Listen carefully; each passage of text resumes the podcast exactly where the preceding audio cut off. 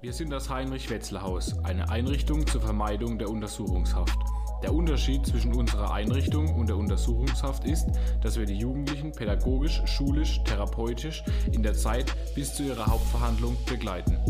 Der Gedanke dahinter ist, Hilfen zur Erziehung als Alternative zur Untersuchungshaft zu bieten. Innerhalb eines konsequenten Regelwerks und geordneten Strukturen bietet die Unterbringung nach 71.2 und 72.4 des JGG Jugendgerichtsgesetz den Jugendlichen Orientierung und die Chance einer Neuausrichtung und Perspektiventwicklung. Delinquente Jugendliche haben die Möglichkeit, über ihre Anwälte oder das Jugendamt einen Antrag zur Aufnahme bei uns zu stellen. Der Podcast ist ein Projekt des Heinrich-Wetzler-Hauses, bei dem die Jugendlichen zusammen mit den Mitarbeitern die Folgen planen und einsprechen. Das Ziel ist es, den Jugendlichen eine Stimme zu geben, individuelle Einblicke neben der Delinquenz, welche Persönlichkeit dahinter steht und die Lebensabschnitte innerhalb und außerhalb des Heinrich-Wetzler-Hauses zu zeigen. Dies sind ihre Geschichten. So, du bist nun in der U-Haftvermeidung. Ja, richtig. Genau. Wo warst du denn vorher? Vor Okay, kannst du mir verraten, wie lange du dort warst? Ich war genau einen Monat da. Genau einen Monat. Ähm, warum? Weil Autodiebstahl, Einbruch, Sachbeschädigung, ja, ein bisschen scheiße geworden halt. Okay. Ähm, ich würde gerne mit dir kurz äh, in der Zeit zurückreisen. Bedeutet, ähm, wie war es denn im Kindergarten? Kannst du was dazu sagen? Erinnerst du dich vielleicht noch an diese Zeit? Also ich erinnere mich stückweise, also ich war ja nicht lange da, aber ich habe auch viel Scheiß im Kindergarten gemacht und dann irgendwann bin ich halt rausgeflogen. Was bedeutet denn viel Scheiße? Also ich habe mich mit den anderen Kindern geschlagen, also für mich war das Spaß, für die anderen war es halt ernst. Mhm. Und irgendwann war Elterngespräch und dann bin ich halt rausgeflogen. Und dann hast du deinen Kindergarten gewechselt? Nein, nein, ich habe gewartet, bis ich sieben Jahre alt bin und da bin ich direkt in die Schule gekommen. Okay. Weißt du, wie lange du dann in der, im Kindergarten warst? Ich war, ich glaube, zwei Jahre. Zwei Jahre. Okay.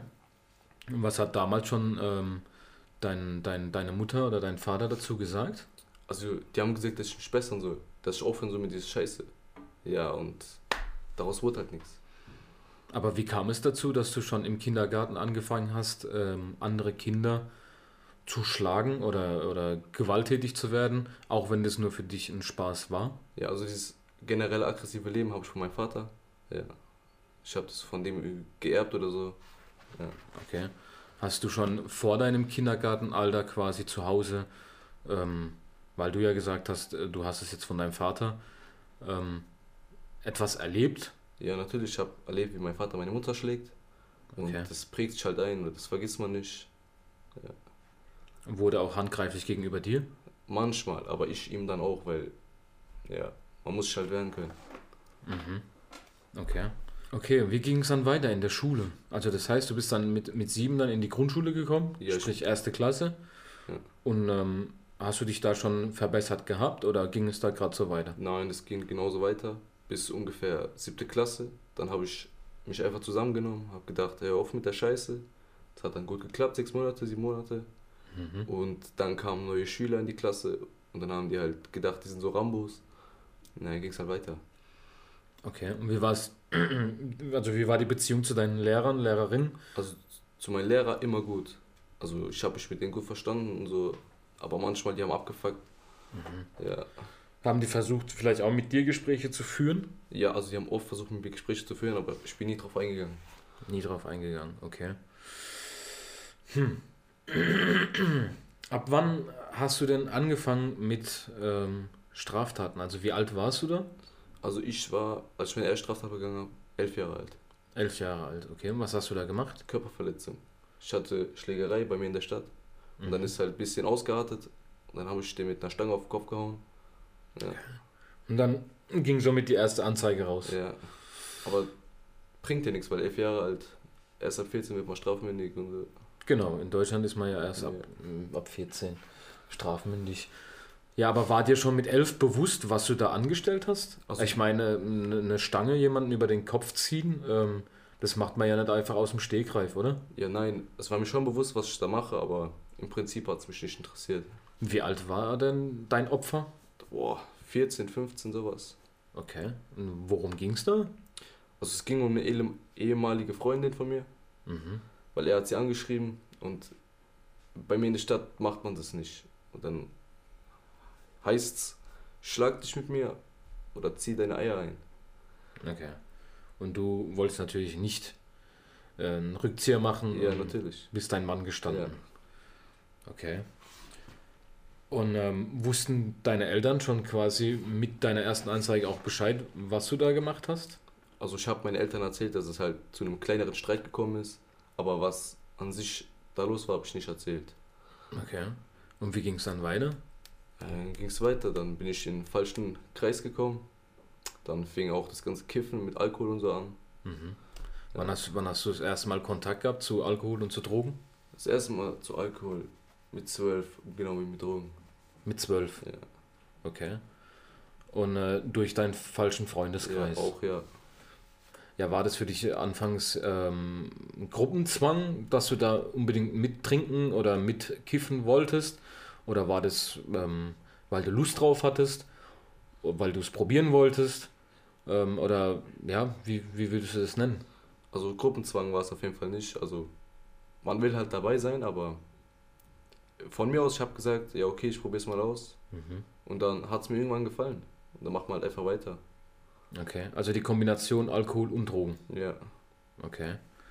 Gab es auch härtere Drogen? Nee, eigentlich nur so kiffen und Nase ziehen. Okay. Und wie hast du dir das schon in diesem jungen Alter finanziert, das Ganze? Ich meine, das ist ja gar nicht so billig, ne? Ja, nee. Also früher, wir haben auch ein paar Leute abgezogen und so, haben wir das alles finanziert. Und ja, Okay. Dann hattest du wahrscheinlich äh, Stoff, sage ich mal, äh, für ein paar Tage. ja auch. Und dann war dann irgendwann das Geld wieder wahrscheinlich zu knapp.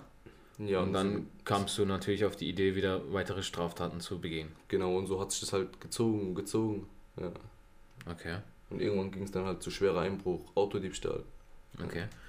Du hast ja jetzt gesagt, bei deiner ersten Straftat oder beziehungsweise bei deiner ersten Anzeige hast du es deinen Eltern ähm, nicht wirklich erzählt, was da Ja. passiert ist.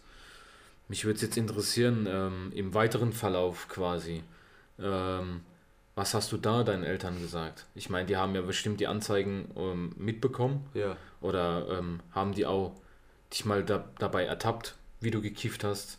Oder bist du mal besoffen nach Hause gekommen? also besoffen bin ich natürlich, alle zwei Tage bin ich mindestens mit 1 Promille nach Hause gekommen. Kiffen haben meine Eltern mich nie erwischt, da war ich ziemlich vorsichtig, weil mein Vater ist da ein bisschen strenger. Mhm. Ja, aber so an sich, nee. Ich wollte meinen Eltern einfach nicht sagen, weil die werden dann natürlich enttäuscht von mir. Und ich will ja nicht, dass meine Eltern enttäuscht von mir sind, weil was sollen die dann von mir denken? Ja, so mein Sohn, der, der macht so, macht Straftaten, versucht sein ganzes Leben. Mhm. Haben deine beiden Elternteile gearbeitet in der Zeit? Ja, die haben beide gearbeitet. Also das heißt, die sind dann morgens. Ja, die sind morgen zum 18. aus dem Haus. Ja. Wollten mich eigentlich in die Schule schicken, aber da habe ich mir gedacht, nee, bleib einfach im Bett liegen. Zock, ess was und dann gehst du raus. Mhm. Und abends kommst du dann wieder. Okay, also du hast schon ähm, auch die Schule natürlich geschwänzt. Ja, schon.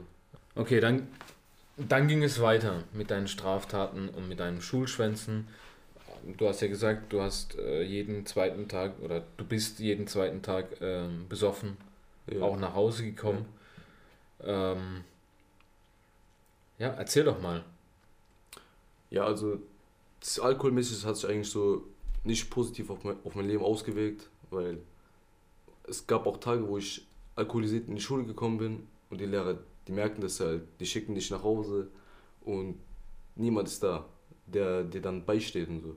Weil das fickt auch deinen Kopf mäßig. Ja, deswegen. Okay, also ähm, das bedeutet, du hast ähm, von klein auf einen Vater gehabt, der sehr aggressiv war, Ja, äh, gewaltbereit war. Du hast ja gesagt, du hast ihn auch gesehen, wie er deine Mutter geschlagen hat. ja. Ähm, was hat das mit dir gemacht? Also mit mir, das hat irgendwie mein Kopf, also innerlich um 360 Grad gedreht. Natürlich, ich finde es scheiße, wenn man Frauen schlägt, weil die können halt nichts dafür meistens. Okay. Und ja, ich habe es halt gesehen und dachte mir halt, warum macht er sowas mit meiner Mama so? Ja, Weil er liebt sie, er war mit ihr noch verheiratet, aber jetzt nie geschieden. Ja. Aber wenn du das doch gesehen hast bei deinem Vater, wieso hast du dann versucht, deine Probleme auch mit Gewalt zu lösen? Weil ich einfach früher gedacht habe, Gewalt ist die beste Lösung. Weil in meiner Stadt, ich habe mir so ein gewisses Ansehen erarbeitet. Das, das lief halt durch Gewalttaten. Okay. Aber hättest du damals die Möglichkeit gehabt, diese Sachen auch ähm, ohne Gewalt zu lösen? Ja, bestimmt, bestimmt, ja schon.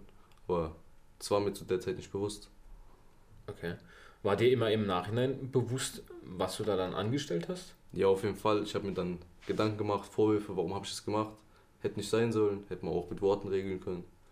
Hast du auch an deine Opfer dann gedacht? In Ja. der Hinsicht, ähm, wie geht es ihm jetzt aktuell? Ähm, schwebt er irgendwie in Lebensgefahr? Hat er sich irgendwie ganz dolle verletzt? Hat er vielleicht irgendwie die Nase gebrochen oder sonst irgendwas? Ähm, oder war das eher das Gefühl von, ähm, ich habe den gehauen, ich bin der Stärkere und was mit ihm ist, ist mir irgendwie egal? Nein, sowas nicht. Ich habe mir Gedanken gemacht um meine Opfer, wie es ihnen geht. Natürlich. Und ich habe auch oft nach denen gesehen, weil komplett scheißegal ist mir nicht, wenn ich jetzt jemand, auf jemanden zulaufe, der bei mir auf krass gemacht hat und ich spreche ihm die Nase, dann helfe ich dem natürlich danach auch, weil es ist halt einfach diese Ehre, die man verliert, wenn man einfach geht. Aber durch deine ähm, Schulzeit, ähm, wo du nicht so oft am Unterricht teilgenommen hast, und durch die ähm, Taten, die du dann natürlich auch gemacht hast, gehe ich jetzt mal davon aus, dass du eventuell ähm, auch Einrichtungen besucht hast, Jugendeinrichtungen, Ja, mehrere. mehrere Einrichtungen. Okay, warst du dann ganz weg von zu Hause? Ja, ich war ganz weg von zu Hause. Wann warst du das erste Mal in einer Jugendeinrichtung? Mit 13 war ich das erste Mal. Okay. Ja, das war eine harte Zeit auf jeden Fall. Man denkt halt jeden Tag an seine Eltern, über die schönen Zeiten, die man hatte, warum man es verkackt hat. Dass man jetzt nicht zu Hause sein kann. Das fickt schon Kopf. Also du hattest nicht nur eine ähm, schlechte Kindheit, an die du dich erinnerst, sondern auch, es gab auch, so wie du jetzt gesagt hast, schöne Momente. Ja, es gab auf jeden Fall viele schöne Momente. Was äh, ist da ein, ein gutes Erlebnis oder ein schönes Erlebnis, was du, woran du dich noch erinnern kannst? Aber ich kann mich noch erinnern, im Sommer sind wir immer in den Holiday Park gefahren und das hat auf jeden Fall richtig Spaß gemacht. Bockt auf jeden Fall. Ja, und irgendwann mit der Zeit hat man es halt nicht mehr gemacht, weil man kommt aus dem Alter raus, man will es auch nicht mehr. Ja, Okay. Ähm, wann wurdest du dann letztendlich verhaftet? wie meinen Sie das mit das erste Mal? Ah, Das erste Mal wurde ich mit 14 verhaftet. Okay, was ist dann mit dir passiert? Also die haben mich erstmal zum Präsidium gebracht, da haben die meine Fingerabdrücke genommen, Bilder von mir. So, das erschien mir alles normal. So, Das erschien dir normal. ja. Okay. Und dann haben die mich halt runter in die Zelle gebracht und haben gesagt, warte hier. Wie hast du dich gefühlt? Also du sagst, es, ist, es war normal für dich. Aber ähm, wie fühlt man sich da, wenn jetzt irgendwie ähm, man im Polizeiauto sitzt, ähm, abgeführt wird quasi, in, in, in, am Revier ankommt, ja, und dann werden von dir Fotos gemacht, Fingerabdrücke genommen. Fühlt man sich dann eher so irgendwie in der Richtung, ja, ich bin jetzt irgendwie ein richtiger Gangster geworden? Oder eher so, scheiße, was, was passiert hier gerade? Nein, also man denkt nicht, in einer gewissen Weise denkt man schon, ich bin krass jetzt. Aber irgendwie geht diese Zeit, in der man im Auto sitzt, auch im Sek- Sekundentakt. Vergeht die. Ist dir aber auch bewusst gewesen, dass beispielsweise während ähm, die Polizeibeamten Fotos von dir gemacht haben oder die Fingerabdrücke genommen haben, war dir auch bewusst, oh Gott, ähm, die haben mich jetzt im Visier oder scheiße, meine Zukunft äh, steht gerade auf der Kippe? Ja, auf jeden Fall. Ich habe auch viel darüber nachgedacht, was jetzt sein könnte, was passieren könnte. Und aber le letztendlich ist nichts passiert. Aber du hast ja jetzt gesagt, du warst, ähm, die haben dich runtergebracht in die Zelle. Ja, Wie war die erste Nacht oder die ersten paar Stunden also die ersten in, paar in Stunden. dieser Zelle? Also ist auf jeden Fall sehr einsam unten. Ja. Wie soll ich darüber sagen? Man kann halt nichts tun. Man ist ganz alleine für sich. Man muss halt gucken, was man macht. Entweder man schläft oder ist wach. Eins von beiden muss man halt Kämpft tun. wahrscheinlich mit den, mit den Gedanken. Ja, man kämpft auf jeden Fall mit den Gedanken. Hätte ich besser gemacht, wäre ich jetzt nicht hier drin, könnte draußen sein. Wie lange warst du dann in dieser Zelle? Also das längste, was schon mal in der Zelle war, war ein kompletter Tag. Ein ganzer Tag. Ja. 24 Stunden. Ja. Okay. Hast du da Essen bekommen? Ja, man bekommt Essen, Trinken. Ja, Hast du eine Toilette in der Zelle gehabt? ja also einen im Boden. Also ist im Boden eingelassen. So ein Blumsklo. Ja, ja, Okay. sozusagen. Okay. Und dann haben sie dich entlassen. Nein, dann ging es äh, vor den Haftrichter und dann hat er erstmal entschieden, was jetzt mit mir passiert. Da hat er mir erstmal Arbeitsstunden gegeben. Wie viele waren das? Das waren 50 Arbeitsstunden. Okay. Ja, und dann habe ich die halt gemacht und dann war die Sache halt vom Tisch erstmal. Und dann ging halt weiter Straftaten und irgendwann ging es dann halt in Haft. Also bedeutet, du hast 50 Arbeitsstunden bekommen, Ja, hast auch die gemacht habe ich. und aber es war für dich kein Warnschuss in der Hinsicht, weil du dann äh, weitergemacht hast. Ja, man Also du denkt. bist weitere Straftaten bist du begangen Ja, und ähm, hast darüber nicht nachgedacht. nein, ja, weil man denkt ja auch jetzt Arbeitsstunden, scheiß drauf, ich mach die einfach, dauert eh nicht lang. Drei Tage, fertig. Aber hast du dir auch mal Gedanken darüber gemacht, dass ähm, wenn du so weitermachst, dass du dann irgendwann in Haft kommst? Ja, also ich habe auf jeden Fall immer im Hintergedanken gehabt, wenn ich weitermache, ich komme in Haft. Aber War das, war das eher ein Ziel für dich, in Haft zu kommen? Also vielleicht auch das zu erleben, wie wie es in Haft abläuft, ja? Äh, Ob die Stories, die man von Ja. draußen kennt, ob es der Wahrheit entspricht oder war das eher so abschreckend für dich, dass man, äh, je mehr, dass du darüber nachgedacht hast, ähm, desto schlimmer wurde es? nein, auf jeden Fall nicht. Man will auf jeden Fall mal wissen, wie läuft es in Haft? Wie ist der Alltag? Und die, ob die Geschichten von draußen halt wirklich wahr sind, weil man hört vieles, Seife fallen lassen und so. Aber wenn man dann einmal in Haft ist und Ja. man erlebt mal eine komplette Woche mit, dann merkt man direkt, es ist ganz anders. Wie alle draußen sagen, alle sagen, ja, es sind alles voll die Gangster da drin, die schlagen sich jeden Tag die Fresse ein und so. Ja, aber es stimmt auf jeden Fall nicht. Okay. Aber jetzt, ähm, wenn wir schon bei deiner Haftzeit sind quasi, ähm, wie ist denn das dazu gekommen? Also was war deine letzte Straftat? Meine letzte Straftat war schwerer Autodiebstahl. Schwerer Autodiebstahl. Okay, was kann ich mir darunter vorstellen? Ein aufgetunter VW Golf. Den haben wir Scheibe eingeschlagen, haben Schlüssel genommen und sind weggefahren. Beziehungsweise ich. Und dann habe ich ihn abgestellt, unten vor mein Haus. Und dann haben die den halt kontrolliert und haben den Fahrer abgefragt. Und dann, der kam halt. Und dann hat er gesagt, ja, das ist mein Auto, es wurde gestohlen. Und weil ich halt in meinem Viertel ziemlich bekannt bin, dass ich halt mal Straftaten begehe, sind die halt direkt Mhm. zu mir. Okay. Haben, haben mein Haus durchsucht, also Wohnung. Und dann haben die Schlüssel gefunden. Ja. Und wie kamst du an die Schlüssel dran? Also die Schlüssel, die waren im Handschuhfach. Also ich, ich wusste vornherein, schon bevor ich es begangen habe, der lässt immer da drin. Okay, also du heißt, du hast den schon äh, über eine längere Zeit beobachtet. Ja, schon. Also es war auch ein gezieltes Opfer sozusagen. Okay. Ja, und da habe ich mir schon gedacht, schon ein geiles Auto, das kann man schon gut verkaufen und so. Also das war dann, also die Intention dahinter war eher dieses aufgemotzte Auto Ja, und nicht die Person. ja, genau. Okay. Und dann hat die Polizei das natürlich äh, mitbekommen. Ja, dann hat die Schlüssel beschlagnahmt, haben die mich in Handfesseln gelegt, aber ich mich halt geweigert. Ja, und irgendwann haben die mich halt mit Elektroschocker zu Boden gebracht. Okay. Ja. Dann kam mein Vater, wollte die halt schlagen, dann lief es genauso wie bei mir, bei ihm. Ja, und dann haben die uns zwei abgeführt. Ich wurde dem Haftrichter vorgestellt und dann Haft direkt. Ohne mich von jemandem zu verabschieden, gar nichts. Okay. Und in welcher JVA saßt du dann? In Schifferstadt. In Ja. Schifferstadt. Ja. Okay. Also du hast ja jetzt erwähnt, äh, du konntest nicht mal irgendjemandem Tschüss sagen. Nein. Das heißt, du wurdest direkt abgeführt Ja, und kamst dann in der JVA Schifferstadt an. ja. Aber natürlich, ich konnte mich verabschieden über meinen Anwalt. Ich konnte sagen, sagen Sie dieser und dieser Person Bescheid. Genau. Ja, das kam dann halt aber auch nicht dazu. Er hat es nicht gemacht, er hat sich gedacht, scheiß drauf. Mhm. Ja. Okay. Ja, und wie waren die ersten Sekunden, die ersten Eindrücke von, von der JVA Schifferstadt? Also die ersten Sekunden, die waren eigentlich ganz gechillt. Ich lief rein mit den Beamten, mit Handschellen. Da kamen direkt ein paar Jungs auf mich zu, haben gesagt, ey, wenn du Stress hast, komm zu uns und so. Also da habe ich mich schon safe gefühlt. Ja, Okay. Und wie lange saßt du dann in, in der JVA? einen Monat. Einen Monat. Ja. Okay. Und wie ähm, war diese Zeit für dich, diese, dieser Monat, also hat es sich eher angefühlt wie, wie ein Jahr da drin oder eher wirklich wie ein Monat oder war waren die Tage irgendwie gefühlt Wochen? Wie kann ich mir das vorstellen? Also ist so, die Zeit geht eigentlich nicht so schnell vorbei, aber man hat halt das Gefühl, man sitzt einen Monat, drei Tage später ist vorbei. Also so war es bei mir. Okay. Also die Zeit vergeht nicht wie im Flug, aber wenn man was zu tun hat, wenn man Fernsehen in der Zelle hat, Ja. dann kriegt man die Zeit gar nicht mehr mit. Okay. Ähm, wie lange musstest du in der Zelle bleiben? Also jeden Tag? Also am Tag musste ich sieben Stunden in der Zelle sein. Sieben Stunden in der Zelle. Ja. Und äh, die restliche Zeit? Da waren wir draußen, hatten einen Hofgang oder waren in der Kantine essen.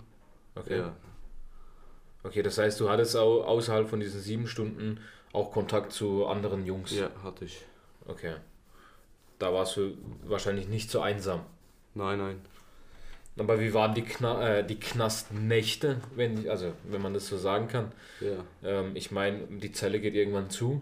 Ja, wahrscheinlich wird irgendwann der Strom abgeschaltet. Nein, der Strom, der bleibt 24-7 an. Der bleibt an. Okay. Aber man kriegt ja einen Fernseher mit äh, Satellitenanschluss, Ja. aber irgendwann geht einfach Fernseher aus. Ja, also die Nächte die sind auf jeden Fall einsam, weil man denkt sich halt, ja, ich habe Familie draußen, ich könnte jetzt bei denen sein. Mhm. Ja. Aber trotz der äh, Gewalt, die du erlebt hast oder die du gesehen hast Ja. von deinem Vater, ähm, hast du trotzdem irgendwie deine Familie vermisst. Ja, auf jeden Fall. Ich habe jeden Tag habe ich Briefe geschrieben, aber ich habe halt vom Gericht so eine Auflage bekommen, das sind jetzt schon 119er, das ist eine Briefüberwachung. Das heißt, ich habe Briefe geschrieben an meine Eltern, schick mir so und so und das und das. Dann wurden die einfach wieder an mich zurückgeschickt, weil es einfach verboten war. Okay. Und wie war die, wie war die Zeit für deine Eltern? Also während du in, in der JVA saßt? Schlimm, also für meine Mama war es wirklich schlimm. Sie hat jeden Tag geweint, also sie hat auch angerufen, aber sie, ich durfte halt nicht telefonieren. Ja, deswegen, es war halt schlimm. Für meine, für meine Mutter war es schlimm. Mein Vater hat gedacht, ja, der hat es halt so weit gebracht, er muss halt jetzt sein Mann da drin stehen. Okay.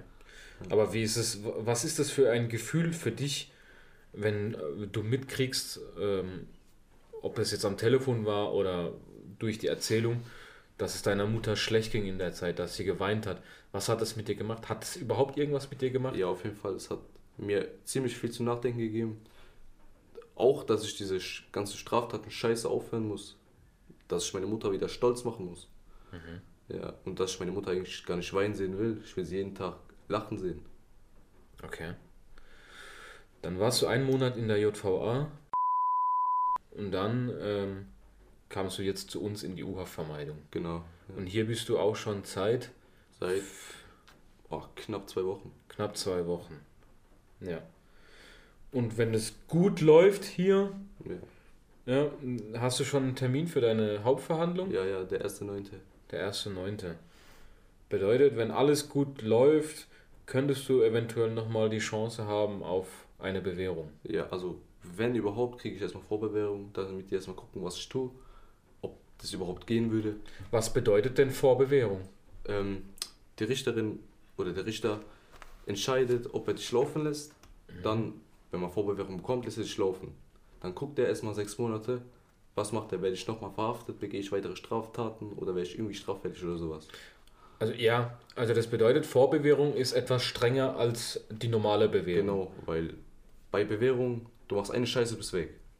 Aber bei Vorbewährung, du musst bloß irgendwie alkoholisiert angehalten werden und die können dich direkt wieder in den Haps stecken. Oder über die rote Ampel. Genau, ja, sowas. Laufen. Oder auf den Boden spucken vor einem Polizisten. Genau. Dann können die direkt wieder. Zack. Okay. Also du gehst davon aus, dass du Vorbewährung bekommst Ja, auf jeden Fall. und anschließend noch die Ja. normale Bewährung. Ja. Okay. Ja. Wie stellst du dir aktuell das Leben vor m, nach dieser Zeit hier? Also wir gehen jetzt mal davon aus, dass der Richter dir nochmal diese Chance gibt und sagt, äh, du kriegst deine Vorbewährung, Bewährung ja. und du darfst nach Hause. So. Also- Dann möchte ich auf jeden Fall meinen Abschluss, den mache ich ja hier nach.